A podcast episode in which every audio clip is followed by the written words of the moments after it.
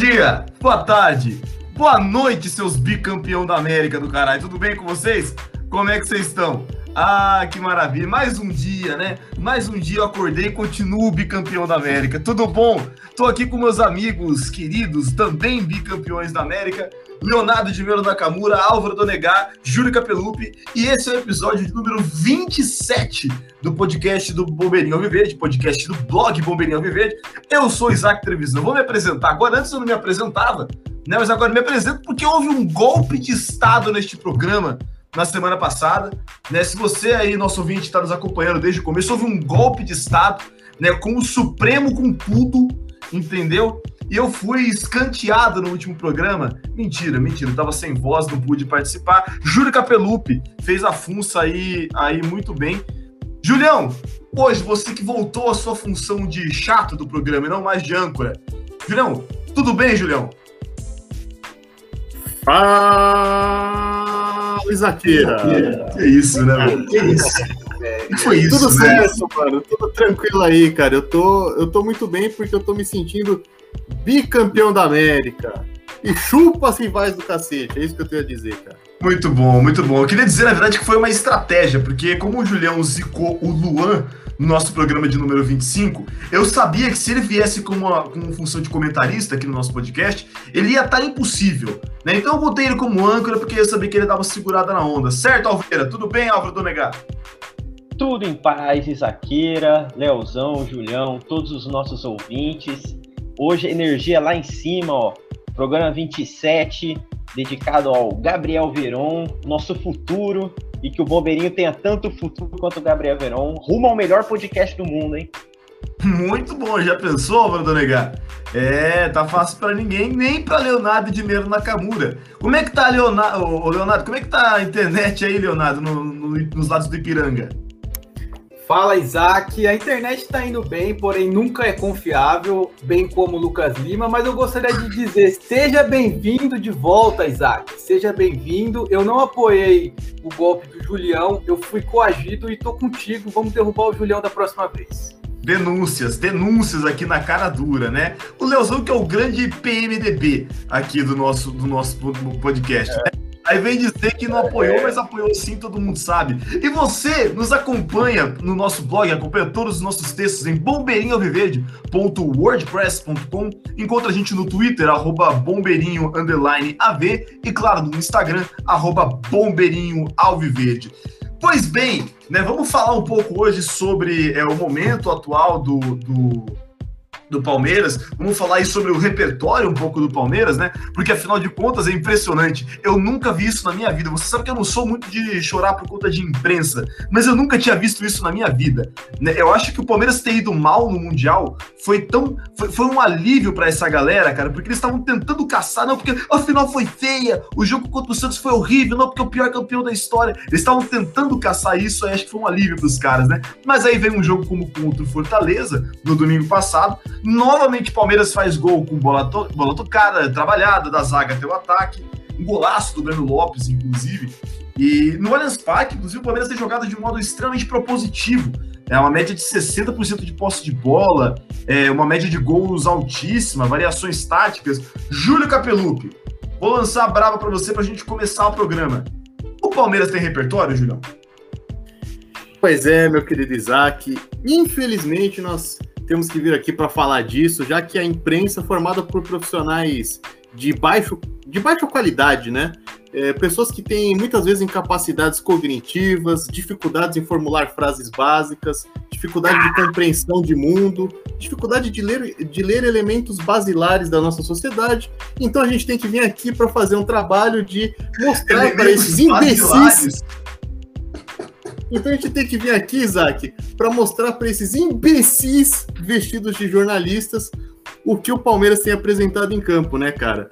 E, e assim, velho, você vê Palmeiras contra Atlético Paranaense, Palmeiras e Bahia, Palmeiras e Ceará pela Copa do Brasil, entendeu? Palmeiras e Fortaleza agora por esse último jogo, e vários outros, poderíamos citar vários jogos aí, que o Palmeiras aniquilou seus adversários com posse de bola, jogo propositivo, já que gostam tanto de falar disso, né? Então, você vê variações táticas interessantes, o lateral jogando quase como ponta dentro da área, às vezes, chegando ali na linha de fundo toda hora, saída com três zagueiros, mas para a imprensa, para a imprensa, o que o Palmeiras é um time sem repertório que joga de modo reativo. Os caras não têm nem a coragem de olhar a porra dos dados, velho.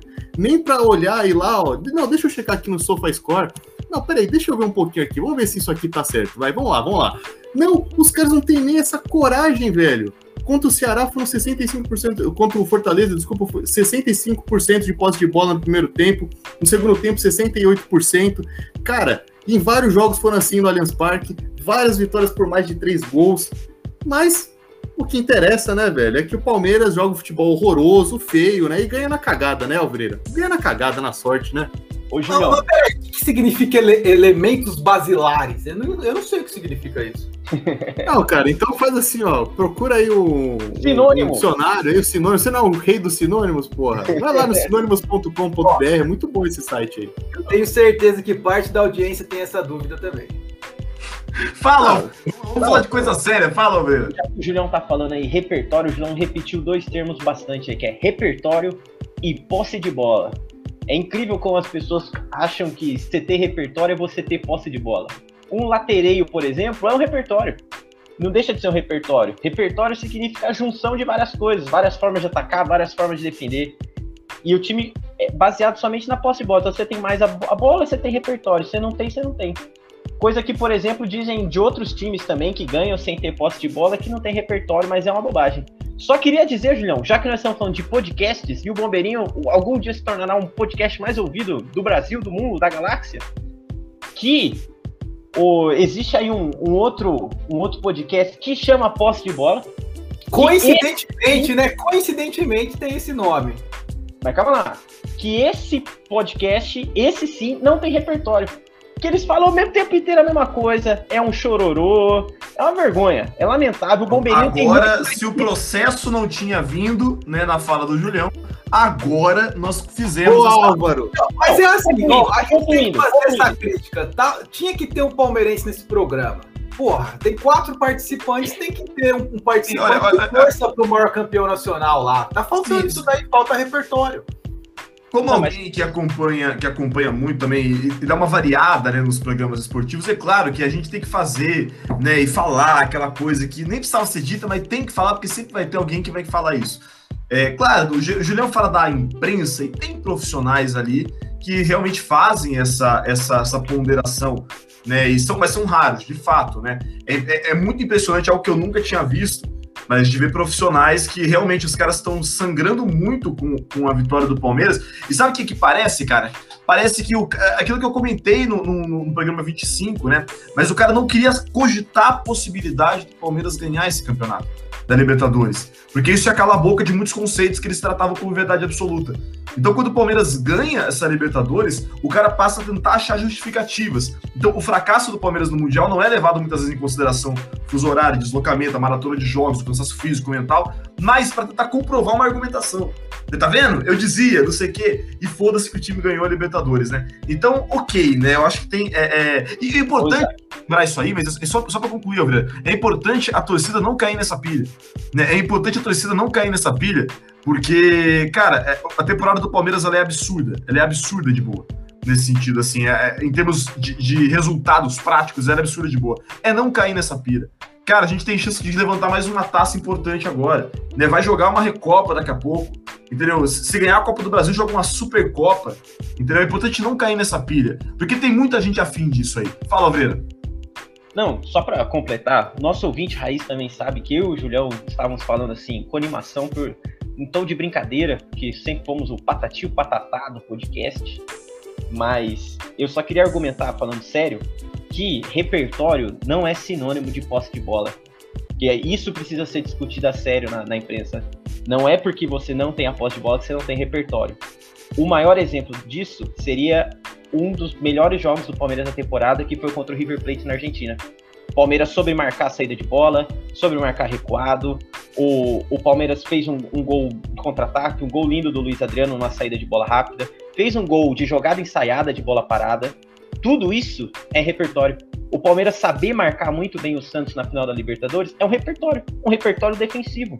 Então tem que parar com essa bobagem de dizer que quem time que tem posse de bola tem repertório, porque tem time que fica muito tempo com a posse de bola e não tem a produtividade que o Palmeiras tem. O exemplo disso seria o Galo.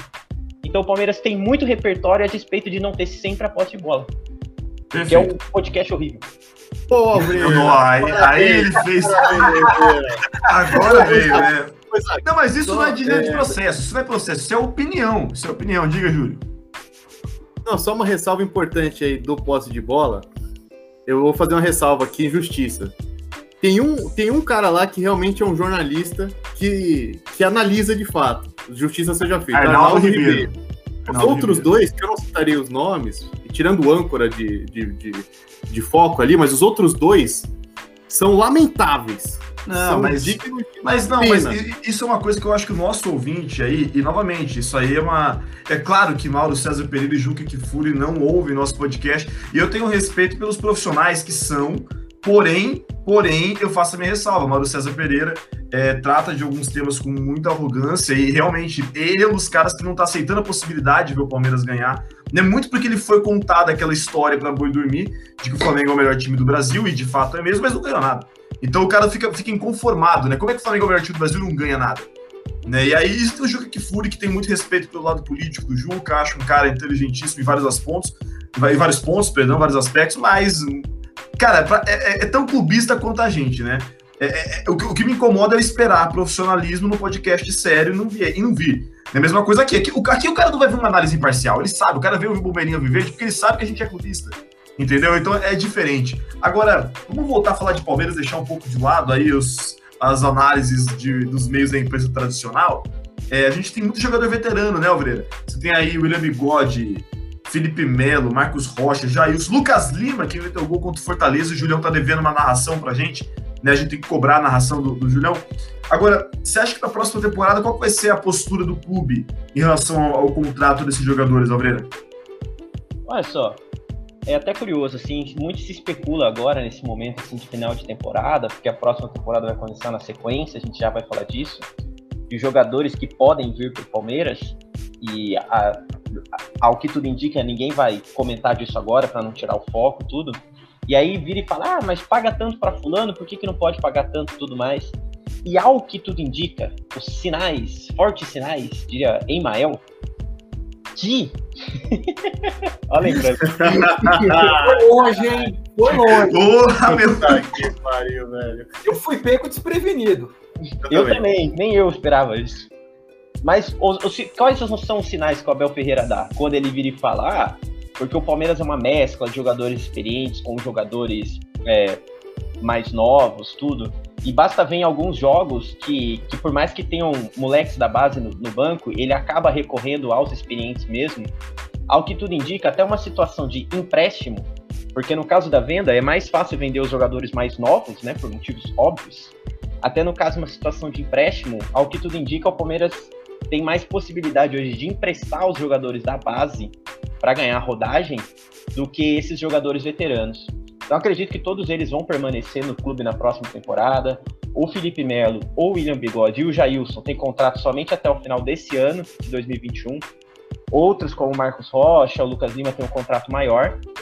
Porém, é, ao que tudo indica, eles vão seguir e só espero que eles tenham uma, uma minutagem menor. São jogadores úteis sim para o Palmeiras, mas dentro de um esquema de rodízio. Eles não podem ser considerados é, titulares impreteríveis é, somente pelo nome ou porque um dia já foram ou um dia já renderam com a camisa do Palmeiras. Porque a gente tem que analisar friamente e na atualidade eles são jogadores úteis somente para compor elenco. O Palmeiras não pode mais depender deles, mas ao que tudo indica pela postura do Abel e da comissão técnica, esses jogadores, mesmo mais veteranos, vão permanecer.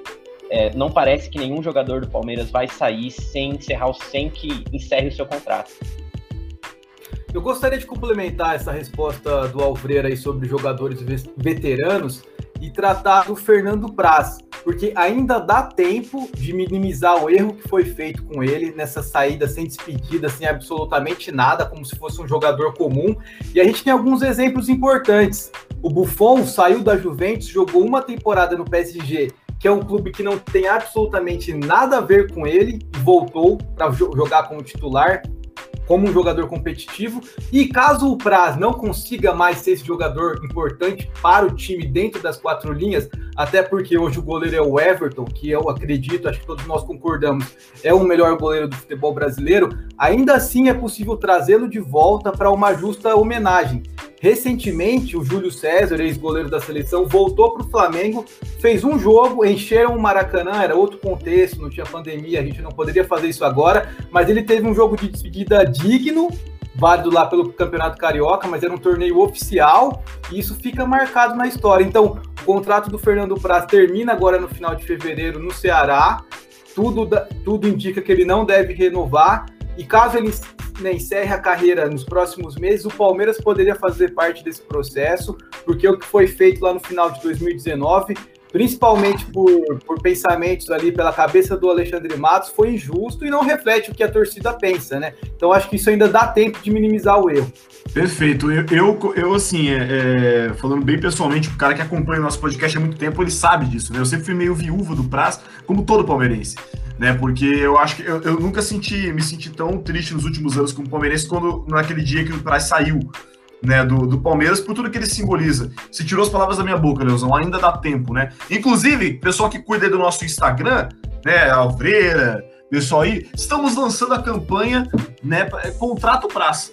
Né, bota aí uma hashtag Contrato Praça. A Alfreira vai fazer um post pra gente aí no Instagram, né, porque dá tempo, dá tempo. Quer ainda mais no Paulista, vai ser um, um, um torneio agora, por exemplo, tão tumultuado de transições, eu acho que não custava nada a gente fazer é, realmente essa homenagem e trazer esse cara para perto. Porque esse cara ali é palmeirense, né? Você vê ele no Ceará ali, beleza, o cara é profissional e tal. É, porra, né? Faz, faz uma falta. Fala, Alvreira. Não, queria falar duas coisas. Primeiro, um abraço pro Pedrão, porque se o nosso ouvinte escuta o podcast e sabe que o Pedrão é goleiro, eu queria fazer uma homenagem ao Pedrão, fazendo também um alto jabá que quando o Palmeiras foi jogar contra o, o Ceará pela Copa do Brasil, eu escrevi um dos textos que eu mais gostei de fazer pro blog, chamado Alguns Jogadores São Pra Sempre, em homenagem ao Fernando Praz. Todos se lembram que naquele jogo tinha uma, o bandeirão do Fernando Praz no, no estendido no Allianz Parque, e o Palmeiras ganhou de, de 3 a 0 né? Foi um jogo muito bom. E eu só queria levantar uma hipótese também, porque ninguém tem certeza disso. Mas a única justificativa é, para tirar o Fernando Praz do elenco seria alguma questão financeira. A gente não sabe questão do salário dele, questão do que seria o salário do Jailson, até porque ambos já são jogadores de uma idade bastante avançada e dificilmente vão voltar a render em alto nível. Mas só para dizer que, além dessa proposta de muita utilização da base para essa temporada 2020-2021, teve uma proposta também de redução de 25% da folha salarial do Palmeiras. Então, alguns jogadores como Borja, Daverson, deviam ter um salário mais elevado e por, por conta disso acabaram sendo emprestados. Então, talvez, infelizmente, o Price tenha entrado nessa onda aí. Agora, eu vou jogar uma polêmica aqui. Eu sei que não é objeto de discussão aqui né, neste momento, mas sobre o Fernando Praz. Tem também um outro ponto aí. O Praz, quando ele estava saindo, ele sempre falava da questão técnica. Ele falava que não havia ocorrido um escrutínio técnico mais apurado ali para ver se ele tinha condições de ser goleiro do Palmeiras e tudo Ô, mais. O que, é escrutínio? O que, é escrutínio? Tá, escrutínio dá, é, uma, é, uma, é uma análise. Umas palavras está jogando no podcast. Peraí, peraí. Não, Léo. O escrutínio, o escrutínio é análise. Análise. Uma tradução mais geral é. Falou, por que você não falou análise, Julião? Porque eu sou pedante. Mas. Então, tá legal. Até, queria mandar um abraço lá pro pessoal do Análise Verdão e dizer que o podcast poderia se chamar Escrutínio Verdão, mas seria um nome horroroso. É, Escrutínio Verdão com escroto Leozão. Mas, falando, ô, de, zoeira, falando de nome horroroso, já que o, o, Julião fala que ele é pedante, o Dom Pedante também poderia chamar Dom Julião, que ia ser outro nome horroroso. É, Caralho! Eu, eu, vou jogar essa ideia lá pra molecada. Eu vou jogar essa ideia, mas ó. Sempre lembrando, sempre lembrando, Dom Pedante, né? O podcast aí que o Julião faz a funça da âncora, né? Com os amigos aí, com o campeão da América, o Peixe também, nosso grande amigo. Né? E como vice-campeão da América, João Moura também, né? Então vamos lá, prossiga aí, Júlio. É, e tem ainda um São Paulino que, que é o Wilson, mas nem vale a pena falar. Ah, mas coitado, né? Deixa, tu tem até dó do Wilson, bora. Eu também tenho, mano. Mas então, o Praz, cara, ele ficava sempre batendo nessa tecla quando entrevistavam ele, né? Ah, por que, que você não ficou? Por que, que você ficou chateado e tal? E ele falava dessa questão técnica. Mas aí, eu, eu, qual que é o ponto que eu queria colocar aqui? Será que o Praz aceitaria ser o terceiro goleiro do Palmeiras, ficar para ser o terceiro goleiro do Palmeiras, por quê? Vamos lá. O Everton seria o titular indiscutível. Isso aí, tecnicamente, parece que internamente isso já era uma coisa concreta, não tinha dúvida sobre isso. O segundo goleiro, vamos lembrar também, retomar um pouco, era o Jailson em vários momentos. Em vários momentos não era o Praz que entrava, era o próprio Jailson. O Jailson muitas vezes teve a prioridade. Aí, Ô, bicho, Julião, mas um revezamento lá entre Jailson e Praz. Então, então, mas aí, cara, será que o Praz ele, ele não é que aceitaria no sentido de ficar com birra, mas assim, como profissional que queria jogar, que queria estar ali em alto nível, será que ele estava ok com essa situação? Porque também tem esse lado, cara. Lá no Ceará, por exemplo, é muito nítido que ele tá frustradaço de ser reserva. Ele foi para lá para ser titular, cara. Ele foi para lá para ser titular absoluto. Não tá sendo. Talvez tecnicamente ele não esteja à altura, por conta até da idade, para ser goleiro titular na Série A. Tem esse, então, esse é o também. ponto. Esse é o ponto. O Praz ele tem condição técnica de ser titular em algum time da Série A hoje? Entendeu? Não, talvez tal, não, mas assim, a minha fala vai muito mais no sentido emocional, Sim, da importância claro, da figura do jogador. E assim, a Sim. gente tem um exemplo atual, que é o Vitor no Atlético Mineiro. Hoje ele é o terceiro goleiro, não fez parte aí é, dessa campanha do Atlético ao longo da temporada 2020, mas ele seguiu no elenco nesse sentido, ele foi muito bem tratado e a sua história frente à torcida, frente ao clube foi respeitada. Era mais ou menos nessa linha. Só para dar uma informação para fechar, é, concordo isso do respeito, do, do Praz, tudo. Talvez no nível técnico também concordo com o Julião, o nível técnico dele seja parecido com o Jailson, mas houve sim esse revezamento e acabou que o último jogo do Praz no, pelo Palmeiras foi no Campeonato Brasileiro, curiosamente contra o time que ele veio, que ele estava antes de vir para o Palmeiras, que foi o jogo em São Januário, Vasco e Palmeiras. O Palmeiras ganhou de virada 2 a 1 em 2019, quando o Lucas Lima fez seu único gol no ano de 2019. Depois de 2020, o Lucas Lima fez mais um gol, e 2021 tem um gol e contando. Regularidade. Até 2022. 2022 aí nós pagamos né, um milhão por mês para ter um gol por ano, eu acho que é um bom investimento.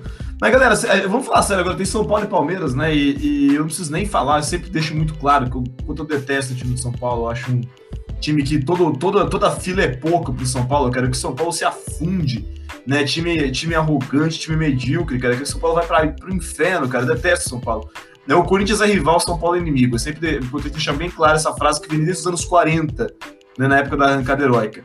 Mas é, São Paulo é, é, é, o único dos três rivais que o Palmeiras não derrotou nessa temporada. Né? Inclusive, nós não vamos ter a chance de ganhar a Copa do Brasil em cima do São Paulo por incompetência do São Paulo. Né? A gente podia ser campeão da Libertadores contra o Santos, do Paulista contra o Corinthians e, na, e da Copa do Brasil contra o São Paulo, mas o time de São Paulo é muito incompetente. É, no último jogo na Allianz Parque, o técnico do Palmeiras era o Luxemburgo, o Palmeiras perdeu, quebrou um tabu que o São Paulo nunca tinha vencido né, no, no, no Allianz Parque acabou. Você acha que tem uma cobrança forte, ô Leozão, tem uma cobrança forte da torcida para ganhar o jogo do Morumbi? Ah, eu acho que não, Isaac. Essa cobrança acho que não vem por parte da torcida. Acho que a torcida do está de parabéns em ter consciência do momento histórico que o clube passa. E claro, essa derrota no primeiro turno foi muito incômoda, inclusive foi fundamental para que o Luxemburgo fosse demitido logo depois do jogo contra o Coritiba na rodada seguinte. E o Palmeiras no Campeonato Paulista contra o São Paulo empatou em 0 a 0 foi um jogo ali da segunda rodada do Campeonato Paulista sem muita importância. E assim, de 2015 para cá, o retrospecto né, do Palmeiras frente ao São Paulo é extremamente positivo. Esse tabu de nunca ter perdido frente ao rival no Allianz Parque um dia ia, ia cair, e caiu porque de fato o trabalho do Vanderlei Luxemburgo era muito ruim. Então acho que não tem essa pressão toda, mas claro, se o Palmeiras for lá no Morumbi e vencer, vai ser uma grande vitória. Porque é, o momento, como você falou, é exatamente esse: é o Palmeiras colecionando taças. De 2015 para cá foi campeão cinco vezes, cinco vezes, né? E o São Paulo vem numa fila longa desde 2012 com a Sul-Americana, antes disso, desde 2008. É um clube com uma, uma série de problemas. Então não tem por que ter nenhum tipo de pressão. É um jogo importante, claro que é, mesmo sendo no meio dessa maratona de jogos, com a final da Copa do Brasil ali na frente, mas acho que não tem razão nenhuma para ter essa pressão. E o que a gente puder atrapalhar no São Paulo, a gente tem que atrapalhar também. Perfeito, perfeito. E além de ser um rival é, regional, né, de ser um clássico, também é um rival direto na tabela. Acho importante a gente lembrar disso daí. E, e não sei também, eu acho que o lance do Morumbi, Leozão, acho que depois que a gente ganhou lá em 2018, deu uma, uma, uma, uma tranquilizada maior. Eu acho que 2018, inclusive, foi o jogo pra gente ganhar o campeonato. A gente ganhar de São Paulo no Morumbi, como não ganhava fazia quase 20 anos, né? Fazia 17, 18 anos, não lembro agora de cabeça. Mas foi fundamental. É, diga, diga lá, Alves, você queria, você queria a palavra? Não, vou passar uns números só, completando. Você falou não lembrava os anos, fazia 16 anos, porque a última vez que o São Paulo tinha, o Palmeiras tinha ganhado do São Paulo no Morumbi tinha sido justamente em 2002, naquele golaço do Alex. E eu só queria dizer que o São Paulo é um dos poucos times da Série A que o Palmeiras não tem um retrospecto positivo. Salvo engano, acho que o Leozão sabe isso aí também. Acho que é contra o Cruzeiro e contra o Inter que o Palmeiras também não tem esse retrospecto positivo somente, né? E é curioso que as contas entre os times divergem, como sempre divergem, mas na conta do São Paulo tá empatado. Então, caso o Palmeiras ganhe esse confronto no, no Morumbi, passaria na frente. E sem falar também que foi muito, muito ruim a queda do, do tabu no, no Allianz Parque, mas ainda assim o retrospecto é excelente, que foram 10 jogos, 8 vitórias, um empate e só uma derrota, né? A última, com 24 gols marcados pelo Palmeiras e só 6 sofridos. Então, é, esse jogo contra o São Paulo, por mais que seja o clássico, digamos assim, tira-teima da temporada, né? Porque houve um empate, uma derrota, na verdade é que, que por, pelo se tratar do brasileiro, assim, o Palmeiras não está disputando mais nada, não, não serve muito, serve justamente mais para o próprio São Paulo, que ainda tem alguma aspiração, mas que assim como 2018 foi campeão somente do primeiro turno, né? E ser campeão do primeiro turno não vale nada, é ou não é, Julião? É o Osmar Santos, né? Torneio, torneio Osmar Santos. E pode ter um novo tabu aí, né, cara? Porque, corrijam se eu estiver errado, eu tô pegando aqui de memória, mas a última vitória do São Paulo em cima do Palmeiras no Morumbi foi 2017, certo? Isso, foi um 2 a 0 Daqui a pouco já bate quatro anos essa parada. Se a gente empata ou ganha, já começa a ficar, porra, quatro anos que a gente não ganha na nossa própria casa dos caras, né? Na, na cabeça de São Paulino, já começa a ficar também complicado para eles, velho. Sim, de fato. Ô, Julião, qual que é a importância de ganhar esse jogo aí? Pensando assim, pretensão de tabela, e, tipo, você acha. Qual que é os objetivos do Palmeiras para os últimos jogos, no geral, do brasileiro, né? Porque, cara, é, é, a gente está gravando esse podcast, até para explicar para o nosso ouvinte, a gente está gravando na terça-feira, dia 16, antes do jogo né, contra o Curitiba, então você já sabe o resultado do jogo contra o Curitiba, a gente não tem ideia. É, é, e, cara, quarta contra o Curitiba, sexta contra o São Paulo, segunda contra o Atlético Goianiense, né? Uma maratona doida. Não vai dar para treinar, talvez treinar nesses jogos, Julião. Como é que você vê isso?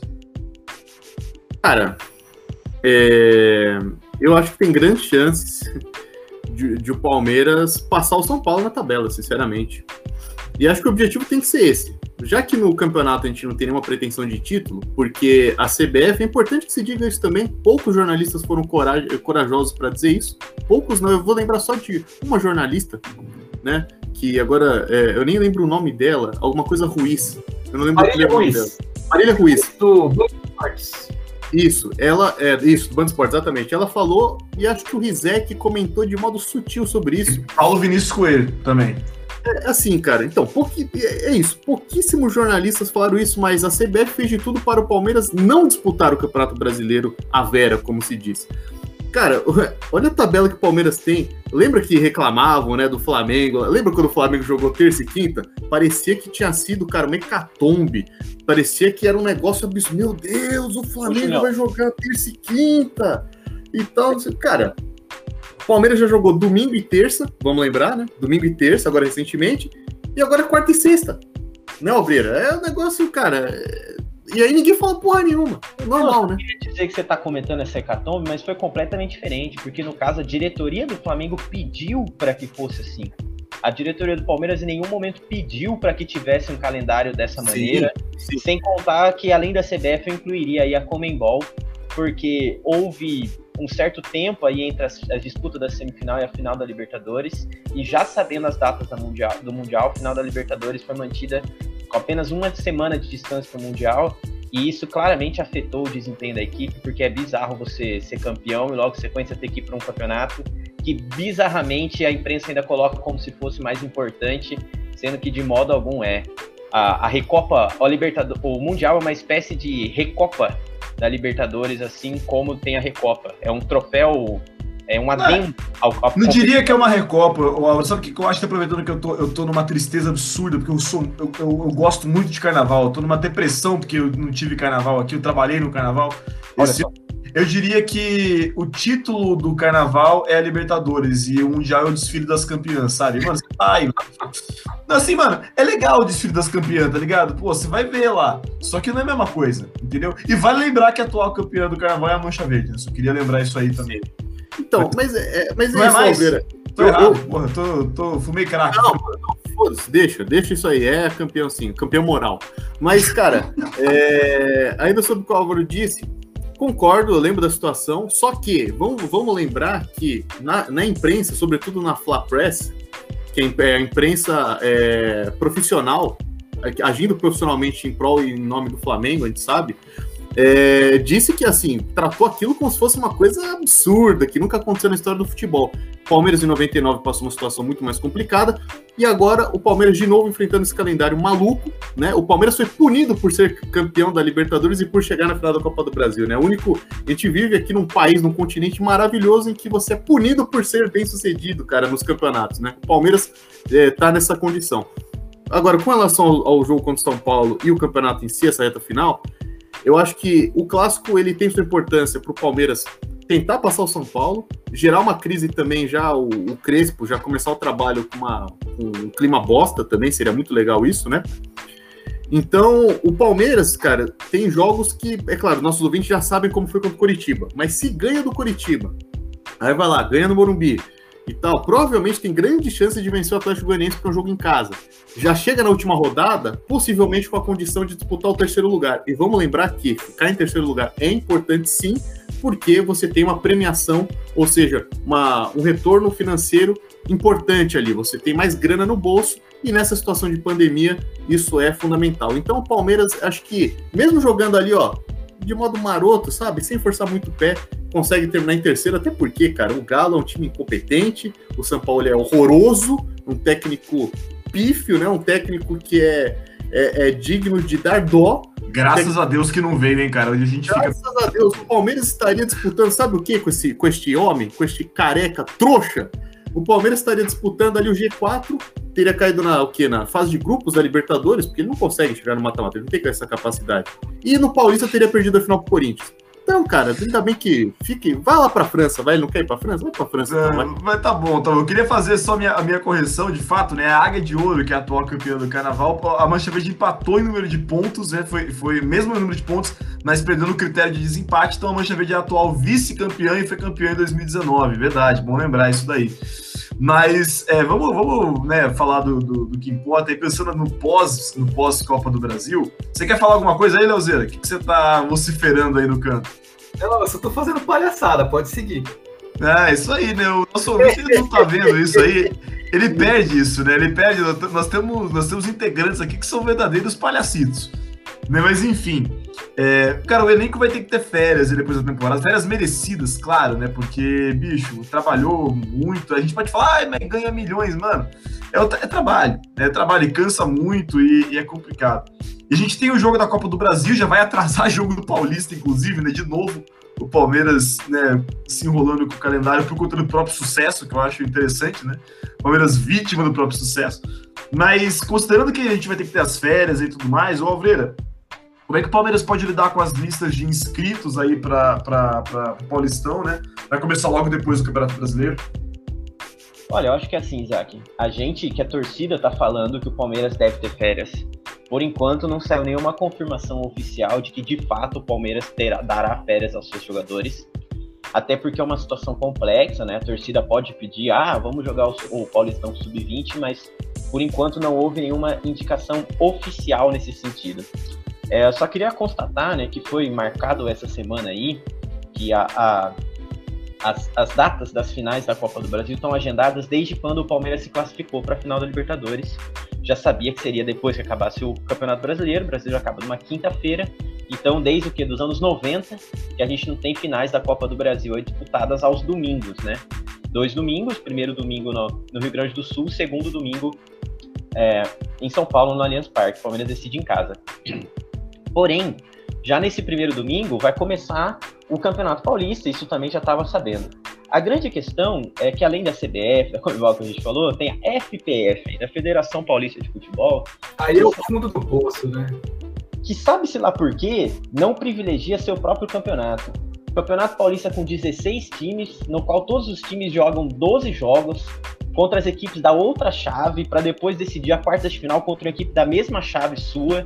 E no caso, o Palmeiras está na pior chave possível, pelo simples motivo de ter na, na sua chave o Bragantino, que é um time da Série A, que é o time mais complicado, sem sombra de dúvida, para se enfrentar nas quartas de final.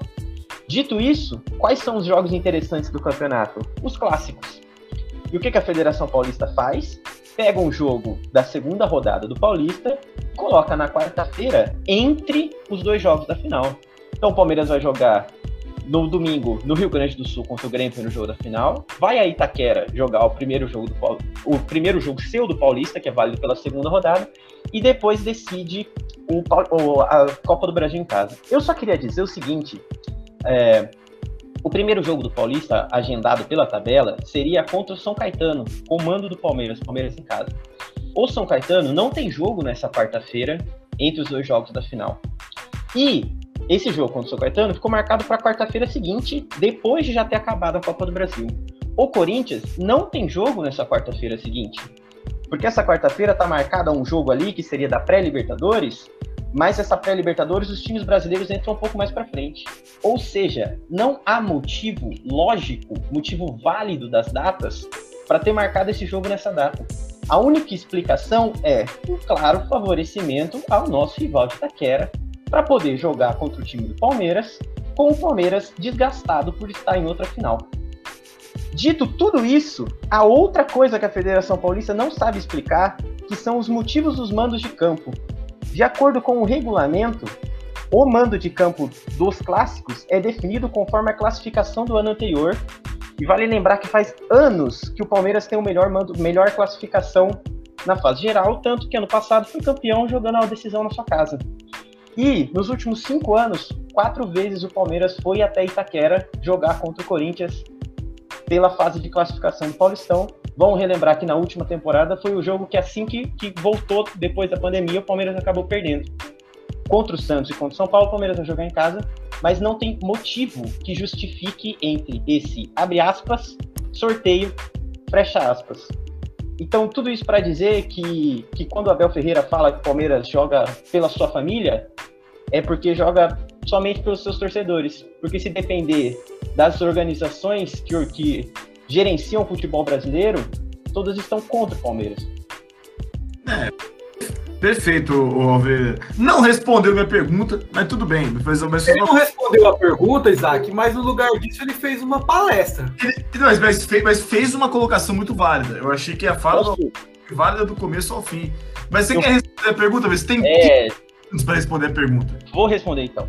De acordo com o artigo 17 do regulamento do Campeonato Paulista, o parágrafo 7 diz que são 26 jogadores inscritos no Paulista, na lista A, sendo que a lista B é composta por jogadores que são da base e que nasceram até o ano de 2000.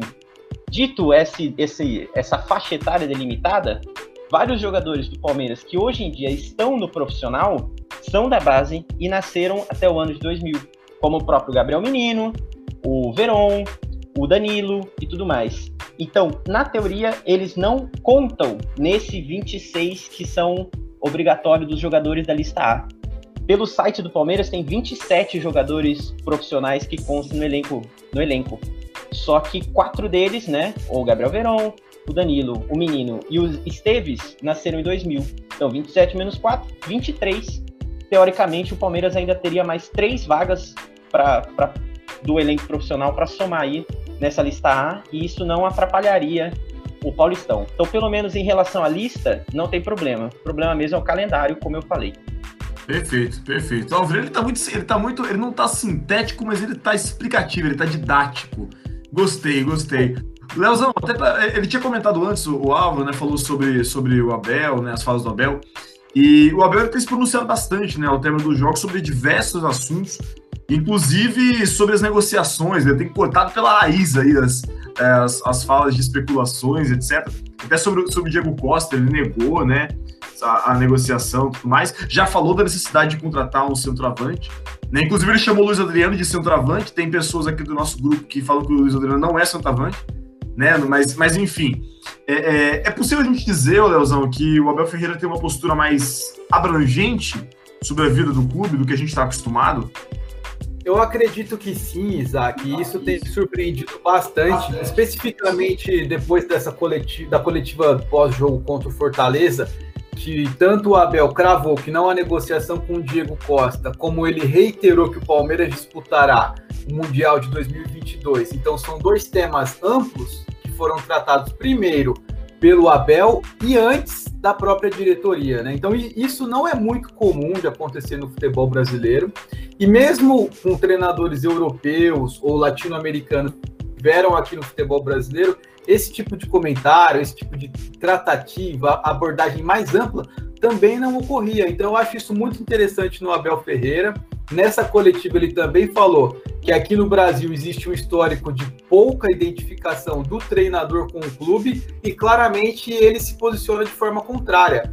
Isso é o que a gente sempre discutiu de como que seria importante de fato um tre o treinador ter identificação com o clube e isso também torna é, a, figura do Filipão mais especial, porque de fato ele tem uma identificação imensa com, com, com, o Palmeiras, algo único aqui no futebol brasileiro. E eu acho que o Abel, claro, totalmente diferente, também tem esses conceitos muito claros. O próprio grito que ele dá de avante palestra já indica isso, acho que é um símbolo dessa identificação que ele busca, que ele alimenta dentro do clube. Então, acho essas questões muito interessantes. Acho que o Abel Ferreira tem um potencial imenso e quanto mais tempo ele ficar no Palmeiras, acho que melhor vai ser para o clube por tudo isso, não apenas pelas qualidades técnicas dele. Muito bem colocado, Elson. Muito bem colocado. Alguma, alguma colocação a acrescentar aí, Alvreda? Boa. Ah, a gente comentou um pouco da imprensa também, só queria dizer que o Filipão saiu do reduto, né? Ele é um cara que não aparece muito, deu uma entrevista para o Esporte Interativo, para o André Henning, e que o esporte interativo também muitas vezes é um reduto de um, de um jornalismo sério no Brasil. É, e foi bem legal a entrevista do Filipão. Eu só queria dizer que ele, ele, o Abel tem muitas semelhanças com ele, assim, nessa relação de se preocupar mais com o clube, né? Tem uma visão mais ampla, mais holística, diria o Julião. Mas o, eu, é o Filipão confidenciou nessa entrevista aí que ele tem conversado com o Abel Pô. de vez em quando, de que ele desejou boa sorte na final da Libertadores então, é, o Abel sempre disse também que, que, os, que em Portugal né, os treinadores se respeitam, um trata o outro com respeito. Ele já falou, por exemplo, do Guto Ferreira no Brasil, que é um cara que é amigo dele. Então, é, é bem legal ver que eles têm essa proximidade e toda a força aí pro, pro Filipão, toda a sorte aí no, no seu próximo projeto, que, que é muito legal ver o, o velhinho bigodudo trabalhando, né? Então, em relação a isso, eu fiquei um pouco surpreso que o Filipão tá com o bigode raspado. Cara, é, não gente... parece Filipão, né?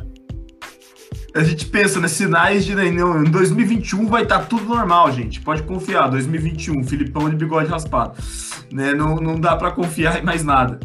Enfim, você que acompanhou essa. Hoje não foi uma balbúrdia, né? Hoje foi. A gente tá equilibrado hoje, eu achei. Hoje a gente foi crítico, a gente foi. A, a gente foi é, analista, acho que é o cansaço, né? Eu acho que é o, é o, é o momento de cansaço aí, né? São, agora são 10 e meia da noite, né? Então a gente. Peço perdão a você que, não, que veio aqui esperando balbúrdia, treta, veio esperando sangue, tripas voando, nem né? encontrou seriedade. Nós não somos assim normalmente.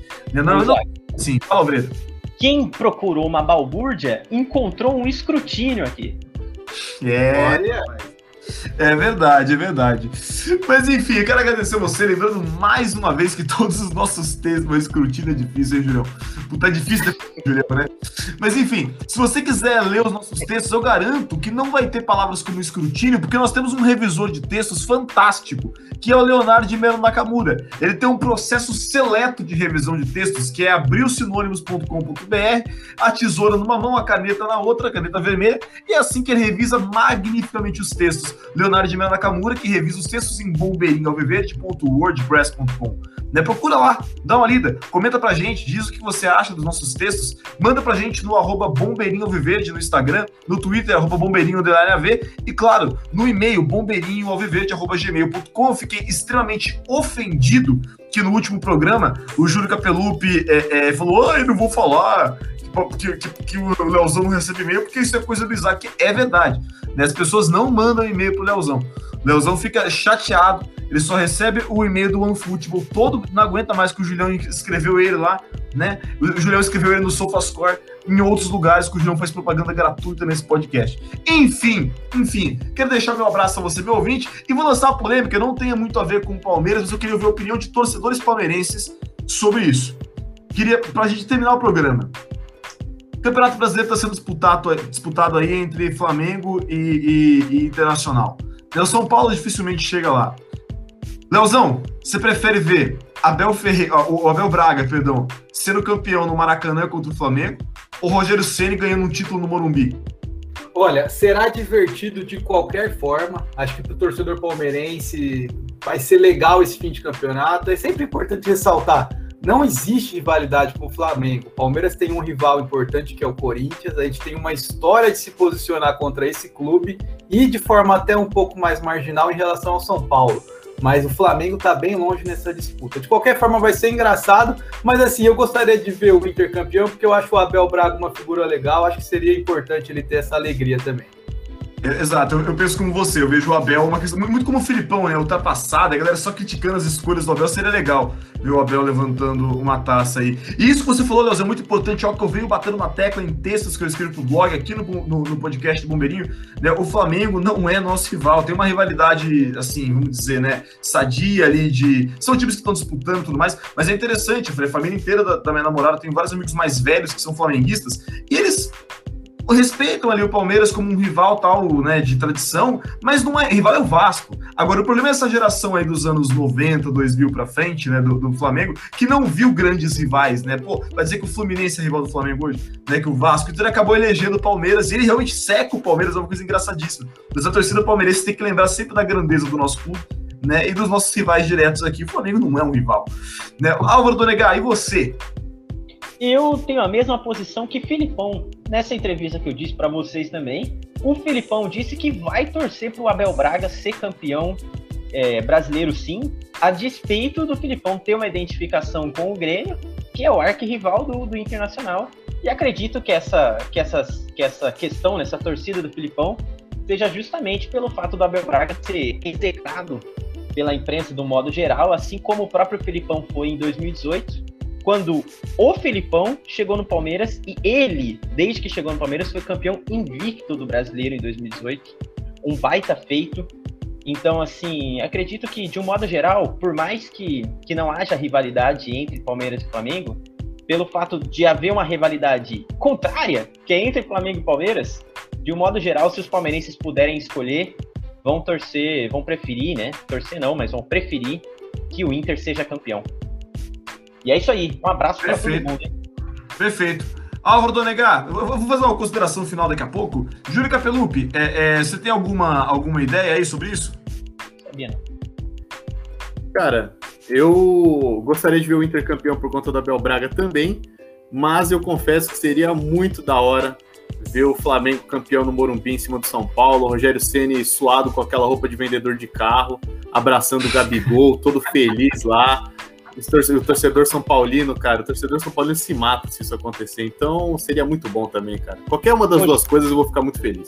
Ô, Julião, mas a gente tem que pensar também, o Isaac não deu essa opção, que seria muito legal também o contrário, né?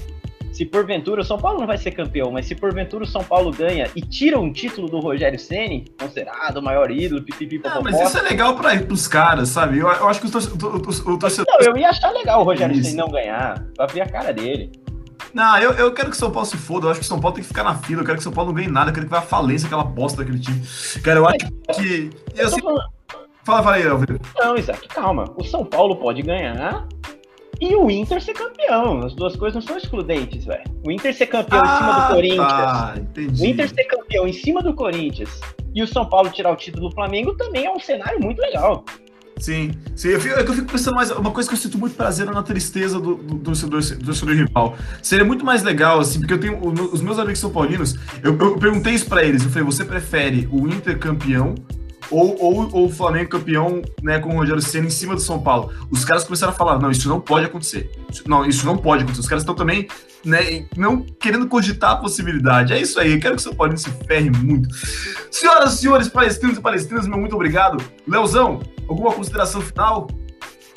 Ah, um grande abraço aí para toda a audiência. Eu ia dizer que ia agradecer que vocês né, que ouviram o programa todo, mas na verdade vocês têm um privilégio de ouvir um programa de alto nível. Então, valeu, rapaziada. Vocês estão muito que isso, né? Isso foi semana passada vocês teve um programa falando disso. Que, que de onde surgiu essa arrogância? Vocês estão ouvindo muito podcast. Não, a gente tem que tratar né? da a gente tem que tratar da cultura do privilégio no Brasil, Isaac. Ah, entendi, entendi. Leozão, a despeito das bobagens que você fala, muito obrigado. Até a próxima, meu querido. Álvaro Donegar, satisfação, Obreiro. Satisfação, Isaqueira, Leozão, Julião. O programa do Bombeirinho tem muito repertório, tem muita posse de bola. E só queria dizer que assim como a nossa base, o Bombeirinho vem forte, que esse foi o Bombeirinho 27, que lembra quem? Gabriel Veron. E o Bombeirinho 28, lembra quem? Danilo. Então nosso programa tá sempre voando aí, independente do número. É, é muito repertório, muita qualidade, muito escrutínio. E vamos que vamos aí, tudo pelo Palmeiras. Um e certamente chegaremos no programa 29 sendo muito respeitados, porém perdendo gol pra caralho. Júlio Capelu, até a próxima. Bigode. Valeu, Isaac. Valeu, amigos. Alvreira, Leozão. Concordo contigo, Isaac. São Paulino tem que sofrer muito, tem que chorar muito, cara. Eu não suporto esse time lá da Vila Sônia. Eu odeio esse time, cara. Todas as minhas forças tem que se fuder sempre. E, e vamos lembrar de uma coisa, pessoal, que tá ouvindo a gente aí, que tem um time aqui de São Paulo que tem uma Libertadores só. E o Palmeiras é bicampeão da América. É sempre bom lembrar disso. Quem tem mais tem 10, quem tem menos tem só uma. Muito é isso aí, né? Opa! Muito importante lembrar, né? Torcidas que se dizem fiéis e faz muito tempo que não consegue torcer pro próprio time e tem que torcer pros outros times, né? Cara, torcer pro River em dezembro, torcer pro, pro Santos em janeiro. Foi Tigre e vai ser Grêmio. Né? O cara não consegue, é fiel, mas torce só para outros times. Eu queria mandar um beijo para todo mundo aí, então. Fique com Deus, fique um abraço aí para todos. E avante palestra!